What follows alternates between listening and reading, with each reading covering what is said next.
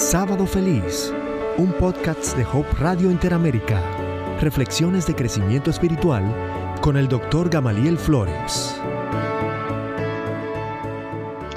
En el libro, en el pequeño libro, eh, Momentos para dar, Momentos de Amistad, escrito por Robert Strand, hay una historia que acostumbra contar el doctor Bob, Bob Tuttle, quien es profesor del famoso seminario de Fuller con sede en California.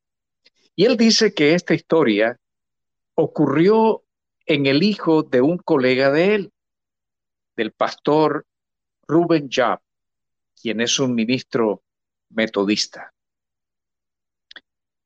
Aquel hijo del pastor Job, a quien llamaremos eh, Guillermo, estaba por primera vez atendiendo eh, un día de escuela para lo que llaman en, algunos, en, México prepa o en algunos países este, bachillerato o alguna de las modalidades eh, con que mencionan estos grados académicos.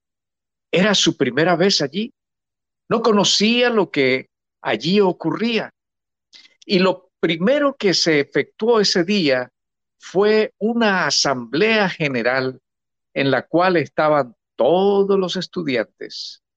Allí les darían los anuncios de cómo transcurriría el año escolar, lo que podían esperar, lo que sus profesores esperaban de ellos, les hablaron de, de exámenes, les hablaron de horarios, les hablaron de posibilidades culturales y deportivas, en fin, era una reunión que tenía como propósito incentivar a los estudiantes a tener un extraordinario año escolar. Uno de los momentos esenciales fue la presentación que se hizo de cada uno de los maestros. La primera en ser presentada fue la señorita Sánchez. La señorita Sánchez eh, tenía fama entre sus estudiantes de, de, poner buenas notas con facilidad y de no ser muy estricta en la disciplina. Así que cuando la presentaron a ella, todos los estudiantes suyos, que eran los de noveno grado, prorrumpieron en aplausos. Bien por la señorita Sánchez, bien, esa es la maestra, esa es nuestra maestra, la amamos, bien, señorita Sánchez. Después vinieron otros, pero otro que arrancó muchísimos aplausos fue el profesor, el profesor Jiménez. El profesor Jiménez era un hombre joven, bien parecido, muy carismático, muy dinámico, muy amable con los estudiantes y también se ganó muchos aplausos y hurras.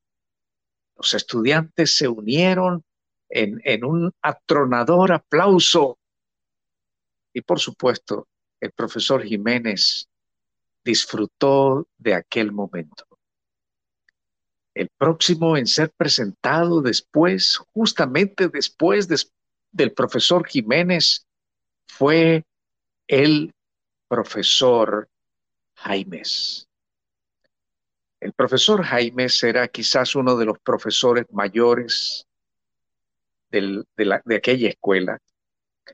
Era un hombre estricto en la disciplina, era exigente en lo académico, y cuando él pasó al estrado y el director lo presentó, los estudiantes que lo conocían empezaron a gritar, abajo, abajo el profesor, abajo el profesor Jaimes, ese no nos gusta, ese nos cae mal, uh, uh, uh. Y algunos más atrevidos empezaron a chiflarlo.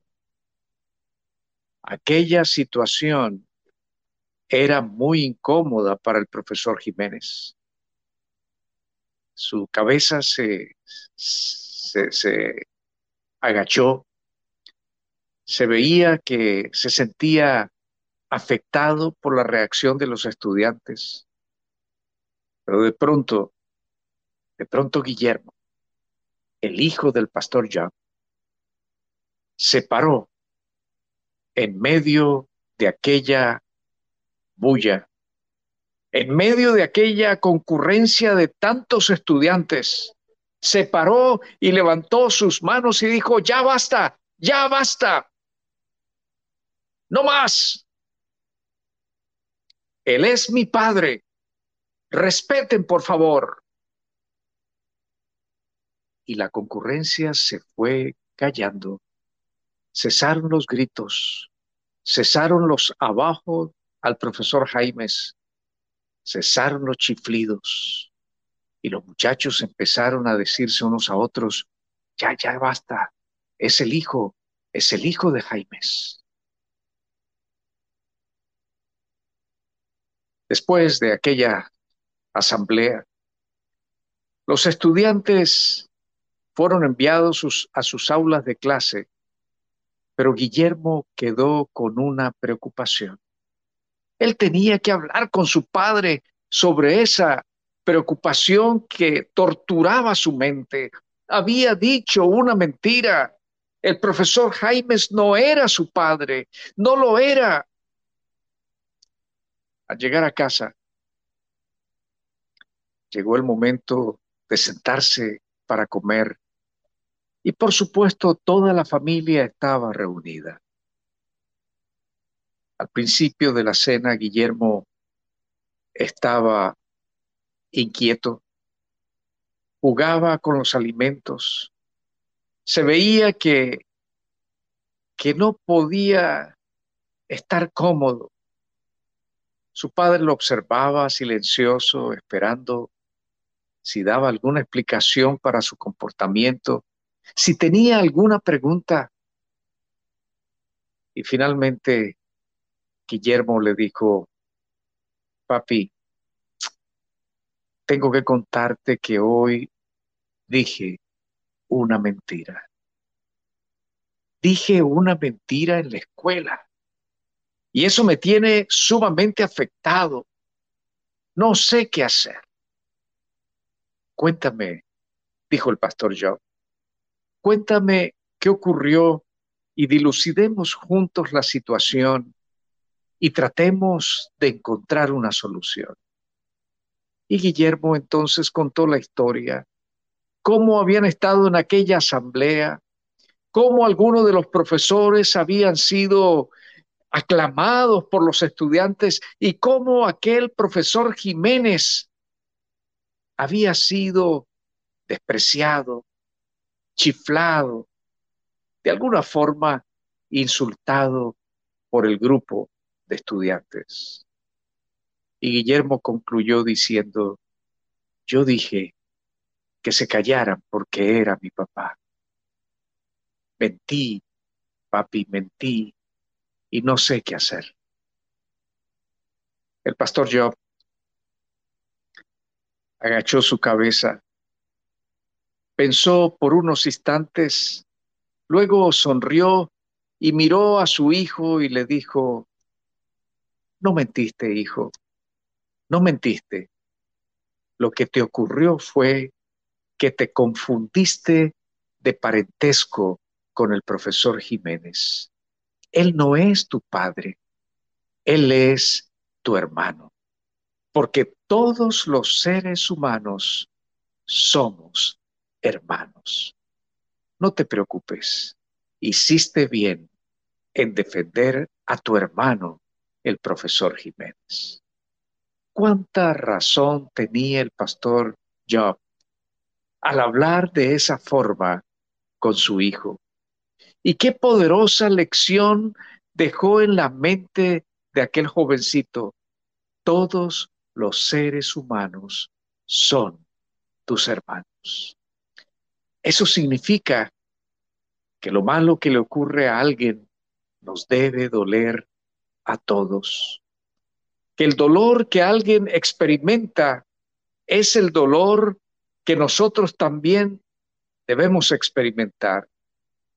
Que el desprecio de alguien nos aflige, porque amamos a esa persona.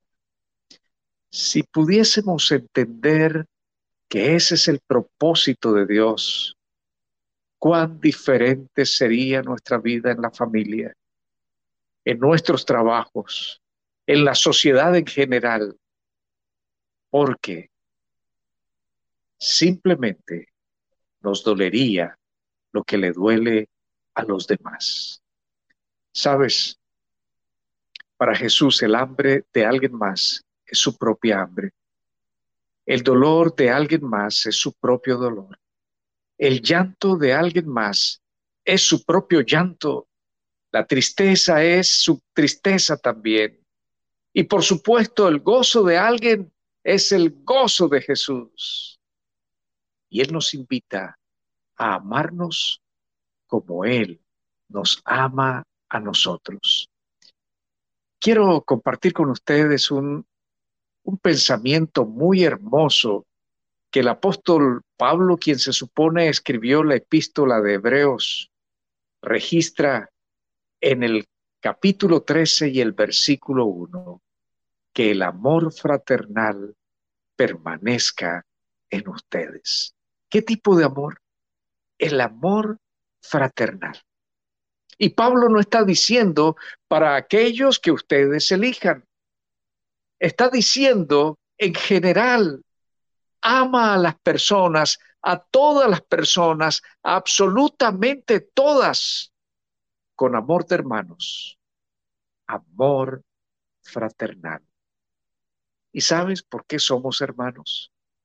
Porque tenemos un Padre y ese Padre es el Padre Celestial, quien nos hizo a todos y nos llama a ser hermanos. Yo quiero invitarte a que, no importa las circunstancias que vivamos con las personas, los veamos a todos como hermanos y cumplamos así la voluntad de Cristo. Sábado feliz. Gracias por escuchar este podcast.